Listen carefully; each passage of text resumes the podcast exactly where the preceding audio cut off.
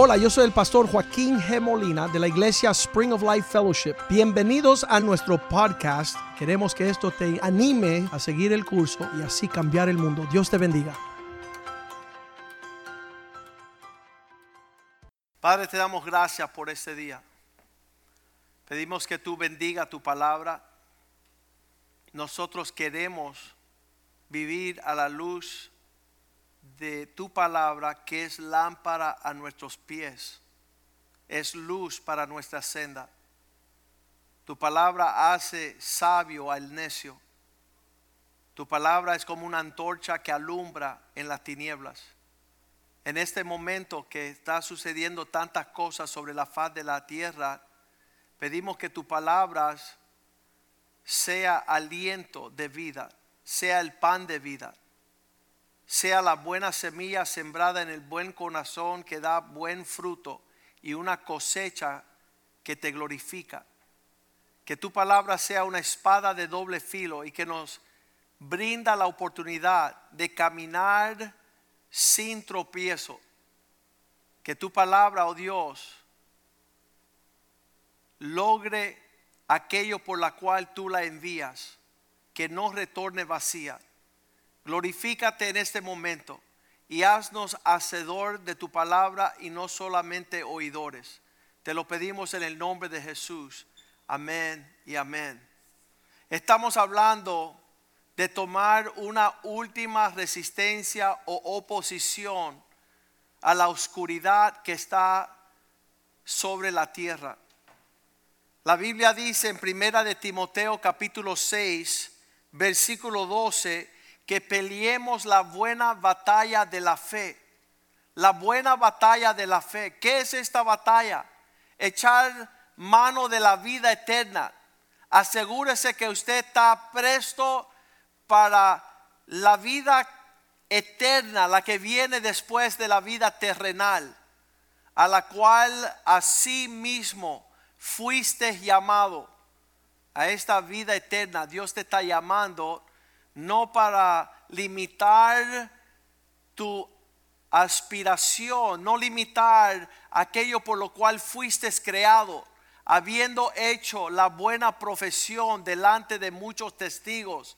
Muchas personas han escuchado que eres cristiano y el cristiano pelea la buena batalla de la fe y está echando mano en lo que muchas personas están bobeando, distraídos, entretenidos en muchas cosas, tú ya tienes tus manos atrapando la vida eterna, asegurándote que dice que en los últimos eh, tiempos eh, el reino de Dios sufrirá violencia.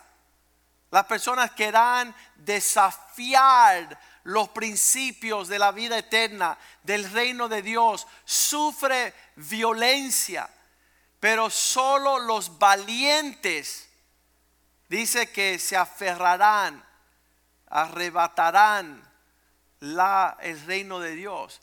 Entonces queremos ser ese pueblo, tener un, un último ah,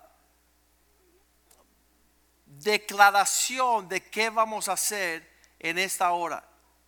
Y entonces creemos a Dios que hay un pueblo peleando la buena batalla hay un pueblo que tiene sus manos echado, ah, estrechado y, y tomando la vida eterna.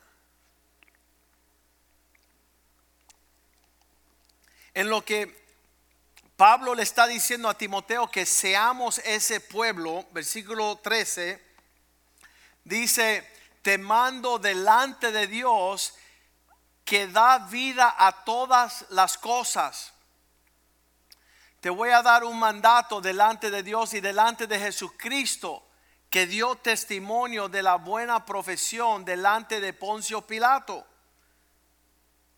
Versículo 14, que tú guardes los mandamientos sin mácula ni reprensión hasta la aparición de nuestro Señor Jesucristo. Estamos peleando la buena batalla de la fe, estamos aferrados a la vida eterna, nadie nos puede distraer, nadie nos entretiene, nadie nos causa perder el enfoque. Ese somos nosotros, ah, tomados en serio por guardar los mandamientos del Señor hasta que aparezca nuestro Señor Jesucristo. Finalmente, dice la Biblia en el versículo 15, aquellos que peleemos la fe, que guardemos la vida eterna, la cual esta aparición a su tiempo se mostrará. Va a ser un tiempo de mucha bendición cuando Cristo regrese, el soberano Rey de reyes y Señor de señores. Pero ¿qué está sucediendo en el medio de este clima donde hay un pueblo que se prepara para heredar la recompensa y el galardón de la fe? Dice en el mismo libro, Pablo en el capítulo 4, dos capítulos antes, versículo 1 le está advirtiendo a Timoteo, tú peleas la buena batalla de la fe, echando mano a la vida eterna, porque el Espíritu dice claramente que en los posteros tiempos algunos apostatarán de la fe. Estas personas que se alejan del propósito de Dios, que ya soltaron y no están aferrados a la vida eterna, están aferrados en una vida temporal, terrenal. Estas personas apostatarán de la fe y cómo lo hacen, porque ellos en su oído escuchan espíritus engañadores. Estos espíritus que seducen a los cristianos a conformarse a, esta, a este mundo. Cuando la Biblia dice, no os conformáis a este siglo, a este mundo, sino transformaos en vuestro entendimiento. ¿Viste la diferencia? Nosotros no estamos caminando en una enseñanza de espíritus engañadores ni adoctrinados por demonios. Y tú pensabas que los demonios no indoctrinan. Ellos te dicen, no, no te dejes, no te dejes llevar por los cristianos. Y si tú no te dejas llevar por un cristiano, aparentemente te está dejando llevar por un demonio. Si no te dejas llevar por el consejo de un hombre de Dios, un hombre cuya casa sirve a Dios, y vas a estar llevándote por espíritus engañadores los que no te hablan la verdad, los que te quieren vender la mentira como si fuera verdad, y estos demonios que endoctrinan a las personas, ¿cómo lo hacen? Versículo 2 dice el cómo. Dice que sucede a través de la hipocresía. Personas que dicen no necesitan a Dios, pero detrás de las escenas están deseando la bendición de Dios. Personas que no pagan el precio, pero quieren tener la cosecha, quieren tener el fruto de lo que no han pagado. Dice que a través de las hipocresías mentirosas, por causa de que tienen cauterizada la conciencia. Eso significa que ya no responde la conciencia a la palabra que se le envía. Cuando algo se cauteriza, yo di el ejemplo de los dedos, cuando tú tienes los nervios cauterizados en tus dedos, cuando tú tocas una plancha caliente, tú no respondes porque está cauterizado los nervios. Y lo mismo con una conciencia cauterizada. Ya se te dice las cosas, pero ya tú no reaccionas. Tú no escuchas la amonestación, la exhortación, la instrucción. Ya tú no tienes un corazón temeroso de Dios. Ya tu soberbia y tu arrogancia, tu rebelión, tu desobediencia ha endurecido tu corazón para que no creas. Tu conciencia está cauterizada para justificar tu maldad. Tú no puedes pelear la batalla de la fe porque la fe viene por el oír y el oír por la palabra de Dios. Y cuando tienes una una conciencia cauterizada, sale la palabra de Dios, pero no tiene ningún afecto, no tiene efecto sobre ti porque ya no tienes un corazón para agradar al Padre. Está caminando en tu propia concupiscencia, los deseos desordenados, terrenales y carnales. Termina siendo esa sabiduría demoníaca. Es el mismo diablo que te robó el pelear la buena batalla de la fe. Pero la Biblia nos dice allí, versículo 3, que estos comenzarán, aquellos que se abandonan la fe, cuya conciencia es cauterizada, empiezan a prohibir el casarse. Mira cómo ellos atacan directamente el fundamento que estableció Dios en la fe. Porque la fe no es una arpa dorada en una nube, la fe es un matrimonio que representa a Cristo y su iglesia.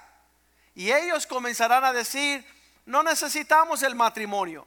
¿Sabes por qué? Porque tienes que ser un hombre para caminar en lo que Dios estableció llamado matrimonio. Por eso nosotros enseñamos que es un hombre. Porque un hombre se compromete en un pacto matrimonial. Pero aquellos que se apostatan, se, son apóstatas de la fe, son aquellos que se alejan de la fe por el endurecimiento de su corazón, por una conciencia cauterizada, porque ya no desean agradar a Dios, sino a sí mismo, empiezan a enseñar el, el prohibir casarse y van a mandar a abstenerse de alimentos que Dios creó para que con acción de gracia participemos de ellos, los creyentes y los que han conocido la verdad. Hay una vida que podemos disfrutar en Dios y la Biblia tiene amplia, amplia instrucción para una vida abundante. Pero ellos empiezan a torcer la palabra y empiezan a justificar su maldad. Versículo 4. Porque todo lo que Dios creó es bueno y nada es de desecharse si se toma con acción de gracia versículo 5, pues Dios los santifica con su palabra y dice la palabra de Dios, los santifica de forma de que la oración nos lleva a esa realidad también.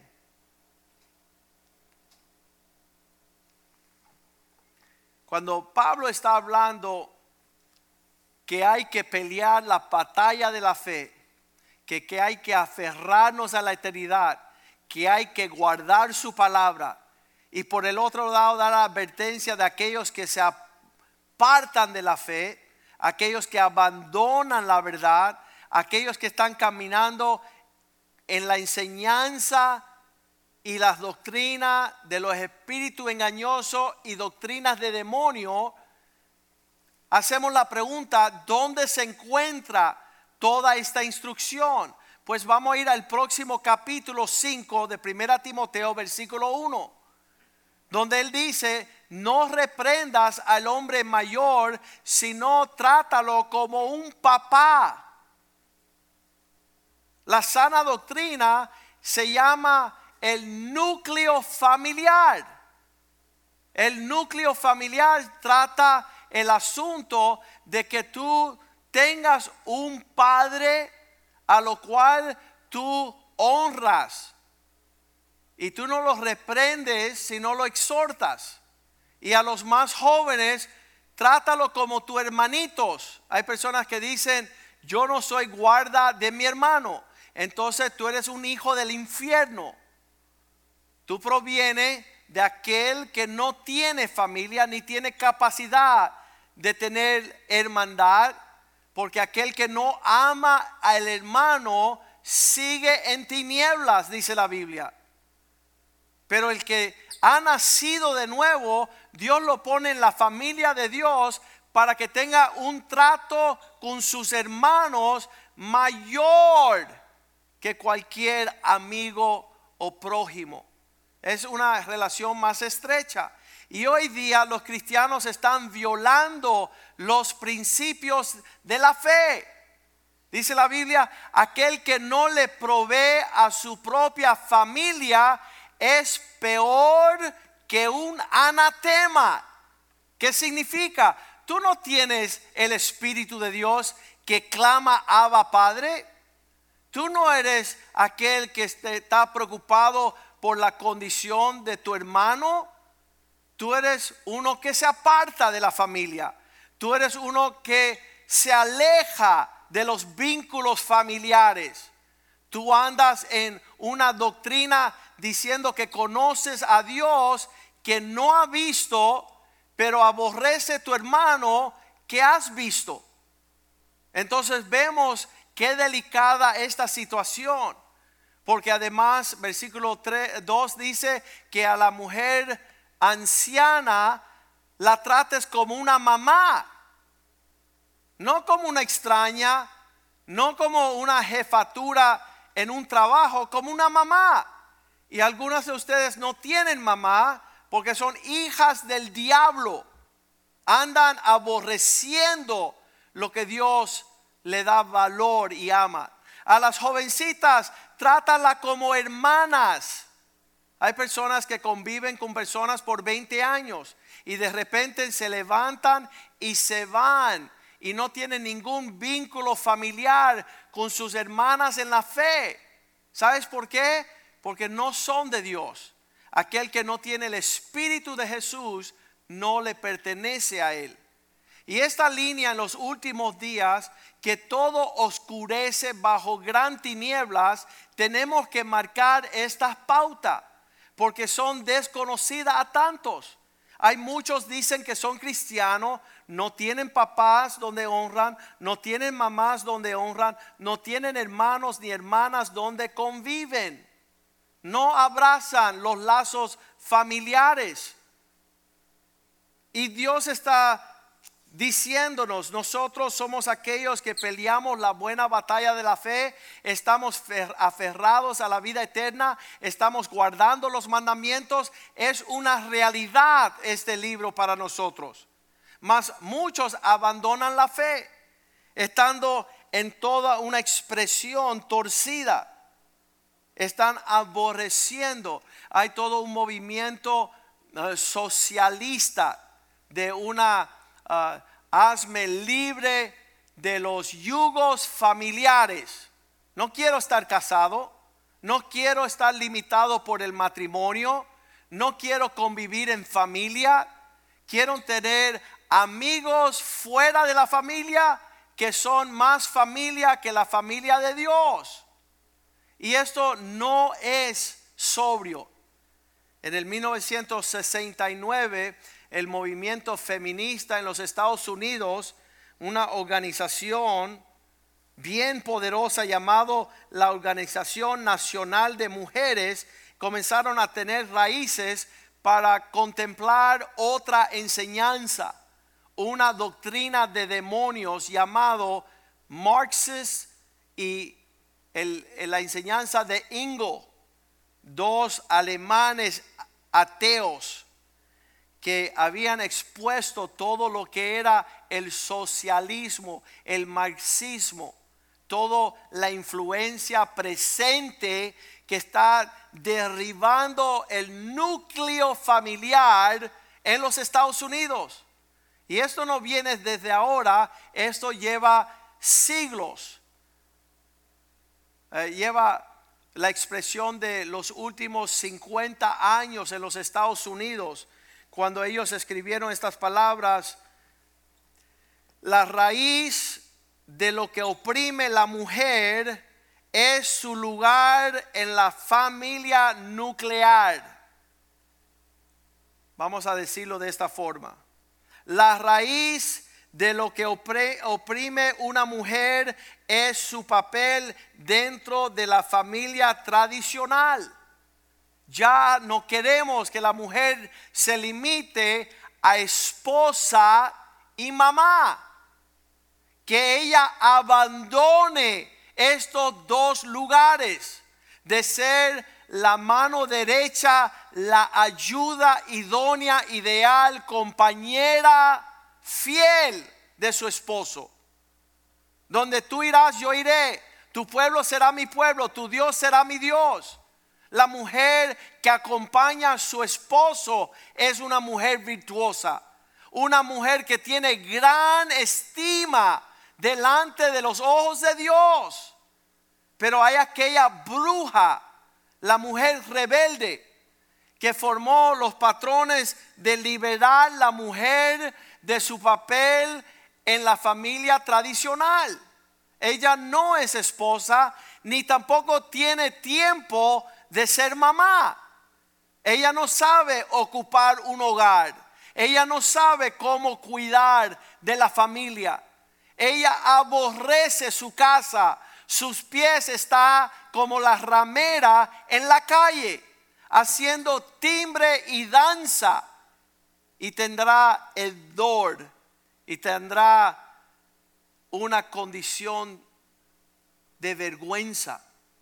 Pero Dios dice que nos libremos de esta mujer, de la mujer que no tiene su corazón en casa, que no tiene su corazón con su esposo en el matrimonio, que no tiene su corazón en levantar una simiente santa para combatir contra las fuerzas del mar, hijos y hijas que quieran seguir el ejemplo de su mamá.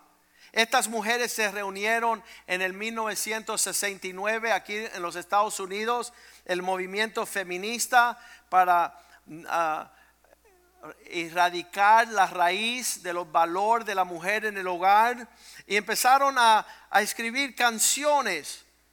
Y cuando ellas se reunían, ellos tenían el comienzo de cada reunión repitiendo esta litanía de palabras este ejercicio que tenían en sus reuniones y asambleas, ellos empezaban a decir, ¿por qué estamos aquí hoy?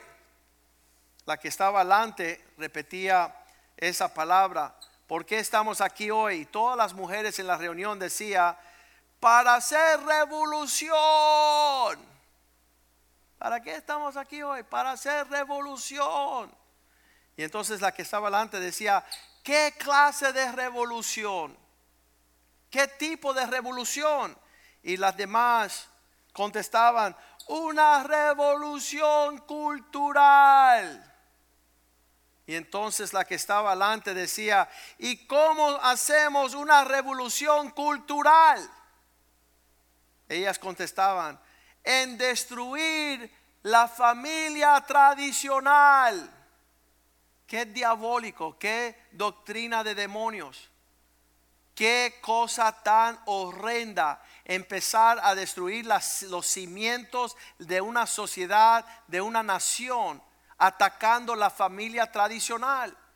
Y estamos en esos tiempos donde hay personas que aborrecen lo que Dios estima. Hay personas que, que le han enseñado a sus hijas mejor ir a ganar mucho dinero sobre la cabeza de tu esposo y tus hijos. Son unas brujas. Están, dice Proverbios 14.1, la mujer sabia, virtuosa, edifica su casa. La mujer que agrada a Dios, su corazón es presentar su hogar delante de Dios. Mas la necia con sus manos, sus manipulaciones, derriba cualquier simiente, cualquiera casa. Entonces, pelear la buena batalla de la fe no es cantar coritos cuando allá se pase lista, sino es ser una esposa virtuosa y una mamá ejemplar. Ser esa mujer que es digna de ser ejemplo a la próxima generación. Ellos seguían diciendo, ¿cómo hacemos una revolución cultural? Lo hacemos en destruir la familia tradicional. ¿Y cómo destruiremos la familia tradicional? Y todas repetían, por en destruir el patriarca. ¿Quién significa eso? El hombre en la casa. ¿Cómo vamos a destruir la familia tradicional? Saquen el hombre de la casa. Yo quiero aplaudir a todas esas mujeres valientes que han sacado a su esposa con falta de respeto, falta de honra y que han decidido destruir lo que Dios quiere edificar. Qué triste. Eso quebranta el corazón de Dios. ¿Y cómo destruiremos el patriarca? Dice, debilitando su fuerza. ¿Viste cómo ellos ya tienen todos los rangos en una destrucción total para extirpar el reino de Dios en la tierra? Porque el reino de Dios en la tierra comienza en el corazón de un hombre y una mujer que levanta una familia que honra a Dios con sus hijos. Porque el que no sabe gobernar su casa no podrá gobernar la iglesia. Lo dice la palabra de Dios. Pero ellos siguen diciendo, ¿cómo vamos a derribar el patriarca? En debilitar sus fuerzas. ¿Y cómo haremos esto? Y ellos repiten, en destruir la monogamia. El hombre que solo necesita una esposa que lo haga feliz. El caso mío en mi casa. Yo tengo una esposa que ama a Dios, que teme a Dios y desea deleitarse en sus mandamientos. En el orden de Dios, este mundo podrá querer muchas cosas con mi esposa, pero ella quiere lo mejor que Dios quiere para con ella. Ella me sirve como una esposa, sirve a mis hijos incansablemente en casa, en el hogar, proveyendo. Ella no hace negligencia en una ausencia de nuestro hogar, porque eso proviene del mismísimo infierno. Una mujer que aborrece ser esposa, aborrece ser mamá, aborta las criaturas en su vientre para tener libertad en un centro comercial, en una profesión académica. Realmente o vamos a edificar el reino de Dios o vamos a edificar el reino de las tinieblas. ¿Y cómo destruiremos la monogamia? ¿Sabes cómo? Ellos contestan, en promover la promiscuidad, el eroticismo, la prostitución y la homosexualidad. De esa forma vamos a destruir el patriarca, de esa forma vamos a destruir el hogar, de esa forma vamos a hacer una revolución cultural, de esa forma vamos a hacer una revolución significa que Satanás y sus huestes conocen muy bien cómo destruir la humanidad, cómo aborrecer a Dios. Y se supone que tú cristiano, yo cristiano, amemos a Dios más que a estas cosas. Pero dice la Biblia en 2 de Timoteo capítulo 3, versículo 1, Pablo le escribe a Timoteo, debes de saber esto, Timoteo, que el hombre en los últimos días será amador de sí mismo.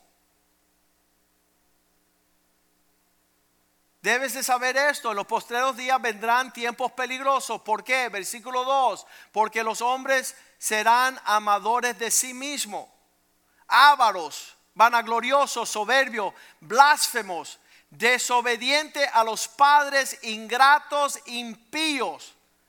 Versículo 4 dice que ellos van a tener, no van a tener afecto natural, van a ser traidores, impetuosos, infatuados, amadores del placer más que, que de Dios.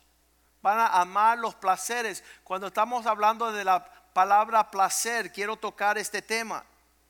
Yo me dediqué a ver qué es lo que significa la Biblia en que serán amadores de placer más que de Dios. El placer es aquello que combata la depresión, que combata el dolor, alivia el dolor. Dios ha causado que exista en el ser humano unos químicos que salen a ciertas horas. Estos químicos, estos, ah, le podemos decir ah, que son el efecto del placer cuando uno está padeciendo problemas. La dopamina, la endorfina, el oxito, la oxitocina, la ah, serotina. Esos son cuatro elementos que salen en el momento de que un hombre comienza a ver pornografía. Dice que, que hay un sentimiento de expresión química que se expone durante el tiempo que el hombre está viendo pornografía. Y cuando el hombre está viendo pornografía, ah, hay, un, hay una expresión física que comienza a manipular y presentarse. Y uno dice, wow, el, hecho de, del el mercado de la pornografía en nuestro país Ah, sobrepasa billones de dólares todos los años. Esta semana estaba hablando yo con un hombre, dice, no, porque yo le hice, una, eh, le hice un programa de computación a, la industria pornográfica y me pagó 8 millones de dólares. Y dije, wow, vendiste tu alma al diablo. Wow, tú fuiste en pos de una industria que está produciendo las tinieblas en la tierra. Y estos hombres ya no se trata de la pornografía porque Satanás ha podido diseñar estos jueguitos de video. Ah, los juegos de video, cuando los que están diseñando y produciendo estos videos, ellos quieren ah, hacer un historial en una pantalla delante de nuestros hijos donde se pasan todo el día, horas tras horas cuatro, seis, ocho, diez horas diarias viendo estos juegos de video que producen lo mismo que produce la pornografía en estos, ah, en estos químicos endorfina, dopamina, oxitocina, serotonin, esos químicos que Dios puso en el hombre para lograr un objetivo. Y Satanás ha puesto hombres en un sector en una industria donde ellos están tratando de diseñar los juegos para producir estos químicos en la vida de estos jóvenes para castrarlos, para darle un alimento en lo que no pueden producir después una familia, siendo responsable a un hogar y a una esposa y a unos hijos, porque se pasan todo el día viendo la oportunidad de jugar una maquinita, un video y es por diseño del mismo infierno donde se logran esos objetivos.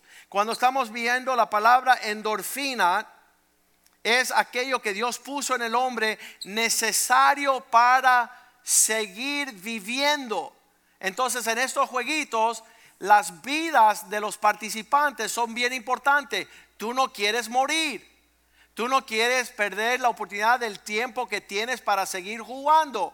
Y cada vez que tú logras seguir conquistando la vida y viviendo para otra otra fase del juego, eso está produciendo este químico. Y estos juegos son diseñados para eh, que estos químicos salgan. Por eso están los hijos pillados ahí tanto tiempo. Pero no solamente la endorfina, sino la dopamina. ¿Qué es la dopamina? Aquellos que Dios creó en el hombre para uh, para capturar su presa. Significa que el logro excitante de la meta, no solamente la endorfina, sino la dopamina está saliendo para que tú logres tu meta es delante del juego. Y eso te seduce para que tú no captures el propósito de Dios, para que tú no vivas una vida que agrada a Dios. Estás siendo cauterizado, estás siendo um, castrado, estás sin fruto, estás sin desarrollar, estás sin estudiar, sin prepararte, estás pillado ahí a no producir algo productivo para tu matrimonio, para tus hijos, para tu finanza, para tu fe. Satanás te tiene eh, como presa fácil. Un joven de aquí de la iglesia de 25 años me dijo, papá, ah, pastor, ah, mi papá ve, eh, está jugando jueguitos ocho horas diarias. Y este es un señor mayor y está eh, enfrente a la pantalla jugando estos jueguitos eh, que, que da la muestra de estos químicos. La oxitocina es otro químico que dice que es aquella que te permite lograr tu recompensa, que tú lograste, que cumpliste con una tarea. Dios lo puso en el ser humano como, como una expresión natural, pero Satanás lo ha puesto en estos jueguitos, en la pornografía, como que lograste ah, capturar tu vista a lo que estás metiendo. Y todo esto viene a destruir la fe, viene a destruir el matrimonio, viene a destruir la familia, viene a destruir la honra de los hijos a los padres. Y finalmente, esta otra serotonin, que es otro químico naturalmente puesto que el cerebro empieza a mandar a tus transmitores neuronas. Y es esa que, que te permite lograr ganar algo, que lograr un propósito, lograr una meta en el sentido que, que tú pudiste vencer a los que están a tu alrededor, que tú le ganaste al juego. Y es una mentira. Es como los esquimales que cogen, ah, que cazan los lobos. Dice que ellos afilan un hierro y lo pintan de, sangre de, de, conejos, lo entierran en la nieve y cuando llega olfeteando el lobo, buscando qué comer, empieza a, abrir el hoyo para encontrar esa, esa aparente presa y empieza a lamer ese filo de esa espada. Y cuando sin saberlo, él está tomando su propia sangre. Después de lamer la espada varias veces, él ya se cortó y está lamiendo su propia sangre. Así Satanás está destruyendo al hogar. Así las mujeres aborreciendo el lugar de esposa y mamá, que no ya no lo ven como el llamado supremo, como dice eh, el Proverbio 31. Muchas mujeres han hecho lo bien, pero tú las sobrepasas a todas. ¿Por qué? Porque hermosura es, eh, eh, van a la hermosura y la, la belleza es pasajera. No busque las cosas naturales del sentir bien, porque te vas a sentir miserable. Cuando busca el, el formato de Satanás de ser grande, popular, expresión y con más y más vacío. Porque no decidiste temer a Dios y andar en una parte noble como mujer virtuosa. Es bien importante que la mujer se reconozca, no solamente los hombres valientes, sino la mujer es virtuosa. Yo le escribí algo la semana pasada a la mujer en celebración a quienes son ellas y escribo estas palabras. La mujer representa lo mejor de Dios en la tierra, la fidelidad del Dios que iba a crear una expresión perfecta de dignidad, humildad, sabiduría, complejidad, perdón, elegante, maravillosa, incansable, innovadora, fuerte, bella, dedicada al sacrificio, de comprometerse con ternura y con bondad. La hermosa esposa y mamá que Dios ha dado para llenar la tierra en toda nación de su gloria. No en balde Satanás trata de distorsionar, disfigurar, deformar y deshonrar al mundo en transformar la mujer ideal a una cruel, salvaje, egoísta, bruja. Esta expresión rebelde de una mujer soberbia, arrogante, endurecida, desafiante y oscura que nunca va a poder destruir la imagen de lo que Dios proveyó al hombre, una compañera fiel que pasa su tiempo considerando cómo servir a su esposo y sus hijos, su familia, sus amistades y la iglesia. Yo aplaudo los esfuerzos de aquellas que han escogido el supremo llamamiento de ser la mujer del capítulo 31 de Proverbios. Una mujer que no causa vergüenza, que no tiene de qué arrepentirse, una que anduvo en nobleza, que sobrepasa toda, todas las demás. Muchas han hecho el bien, pero ella la supera a todas. Honrala por lo que ella representa y que sus manos sean y sus obras sean alabadas en la puerta de la ciudad. Cuando estamos hablando de fe, estamos hablando de una mujer dispuesta, Proverbios 31, 11. Esta mujer que el corazón de su marido en ella está confiado. Él no carece ninguna ganancia. Versículo 13 dice que ella está dispuesta a trabajar buscando lana y lino, hace trabajo con sus manos, no es una perezosa. Versículo 22, no tiene temor, hace tapices de púrpura y de, y, de hilos preciosos, no tiene temor de la nieve por su familia, del tiempo de frío porque toda su familia está vestida de ropas dobles. Ella está reguardando, no físicamente, sino espiritualmente. Ella está trayendo calor familiar en el hogar. Ella ha sabido caminar como le agrada a Dios. Versículo 22. Ella se hace tapices de lino fino, de púrpura y de vestido. Ella siempre está adornada. Versículo 20 dice que ella extiende sus manos a los pobres y a los menesterosos. Ella sabe bendecir a aquellas, aquellos que están a su lado. Versículo 26. Su boca se abre con sabiduría, no con necedad. No hablando cosas como destruir el hogar, destruir el hombre, la cultura Ah, revolucionaria, debilitar al hombre, robarle el fundamento al hogar, disminuir la fuerza de los hijos. Ella no anda en necedades, ella su boca está llena de sabiduría. La ley de clemencia está en su lengua.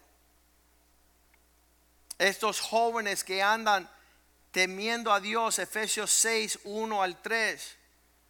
Jóvenes, hijos, obedecer en el Señor a vuestros padres, porque esto es justo. Versículo 2. Honra a tu padre y tu madre para que todo te vaya bien. Un mandamiento con promesa. Versículo 3. Para que te vaya bien todos los asuntos. Seas larga vida sobre la tierra.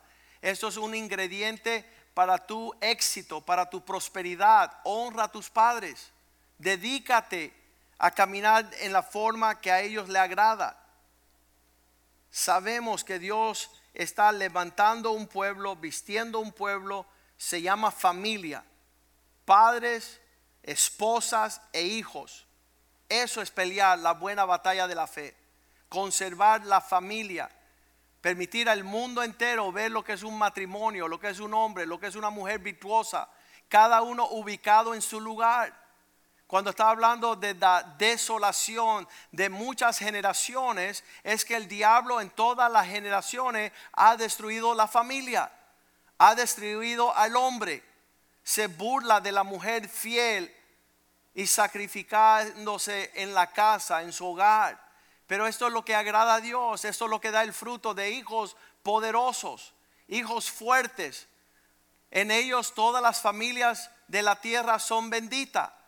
¿Qué significa esto? Mateo 16, 18. La iglesia que Jesucristo está levantando. Dice, yo edificaré mi iglesia y las puertas del infierno no prevalecerá contra ella. Cuando estamos caminando en las virtudes de aquel que nos llamó de la tiniebla a su luz maravillosa, seremos un pueblo fuerte.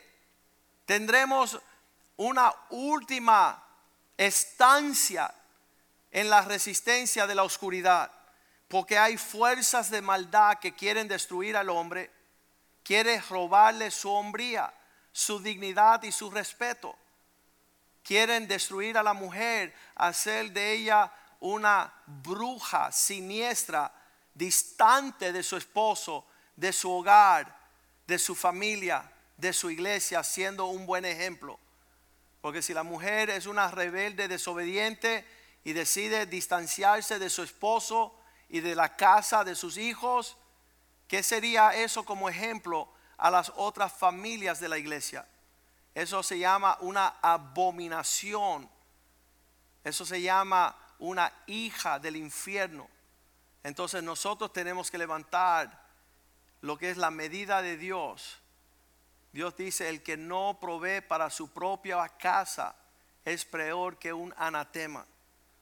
La forma que vamos a batallar, 2 Timoteo 3:16, lo que nos alinea a no ser hombres amadores de sí mismo, es que la Biblia es la palabra inspirada de Dios, útil para enseñar, para redarguir, para corregir, para instruir para que delante de Dios en justicia, versículo 17, el hombre se haya dado perfecto, enteramente preparado para toda buena obra.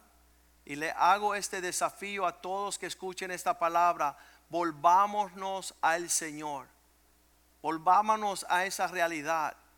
La fe no es una arpa dorada cantando cuando allá se pase lista. La fe que fue entregada una vez a nosotros por aquellos hombres que fueron valientes fue caminar en el gobierno establecido de una familia que agrada a Dios hasta el último aliento. Padre, te damos gracias por tu palabra este día y para nosotros es un gran desafío. Un mundo que no honra al hombre, no respeta al hombre, no cuenta con él para nada, no se considera como líder espiritual ni físico. Todo está expuesto para la destrucción y debilitar el patriarca, porque así la familia tradicional se afecta. Y si Satanás no puede lograr destruir al hombre como patriarca, comienza a torcer la mujer en una bruja rebelde cuyo corazón está lejos de su hogar, de sus hijos, del futuro de sus hijos, que es dar un ejemplo de lo que es un hogar. Así que queremos ser esa familia, queremos ser ese pueblo, queremos que tú nos fortalezcas, queremos nosotros tomar una última resistencia contra la oscuridad, una última oposición contra todo engaño del enemigo, toda hipocresía, toda doctrina de demonios. Queremos aferrarnos a la vida eterna, a la palabra de Dios. Queremos pelear la buena batalla de la fe en el nombre de Jesús. Te lo pedimos y el pueblo de Dios dice, amén. Dios le bendiga. Estaremos con ustedes el miércoles por la noche. Eh, pedimos que la sangre de Cristo esté sobre todos, que sean guardados, que sigamos orando por aquellas personas que tienen están infectadas con el virus, coronavirus, y queremos que Dios extirpe esta plaga de la tierra para volver a servirle a Él con excelencia. Y así nos veremos pronto. Dios les bendiga, les amamos en el nombre de Jesús.